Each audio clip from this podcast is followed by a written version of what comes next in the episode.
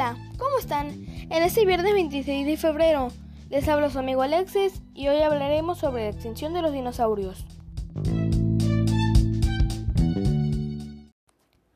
La extinción masiva del Cretácico, Paleógeno o Cretácico terciario fue un periodo de extinciones masivas de especies hace aproximadamente 66 millones de años. Corresponde al final del periodo Cretácico y al inicio del periodo Paleógeno, primer periodo del Cenozoico. También se le conoce abreviadamente como extinción masiva del límite KT o KPG. El término terciario está en deuso, por lo que la literatura científica moderna se refiere a la extinción del Cretácico Paleógeno. No se conoce la duración exacta de este evento. Cerca del 75% de los géneros biológicos desaparecieron, entre ellos la mayoría de los dinosaurios, los reptiles voladores, la mayor parte de reptiles acuáticos y los amonites. Se han propuesto muchas explicaciones de este fenómeno y una de las más conocidas es que fue resultado del impacto KT por un objeto extraterrestre.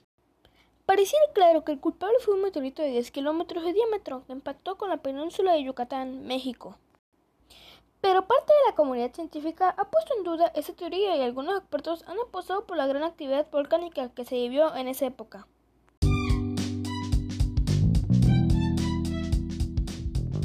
¿Ustedes qué opinan sobre estas historias? ¿Cómo creen que se han extinto realmente los dinosaurios?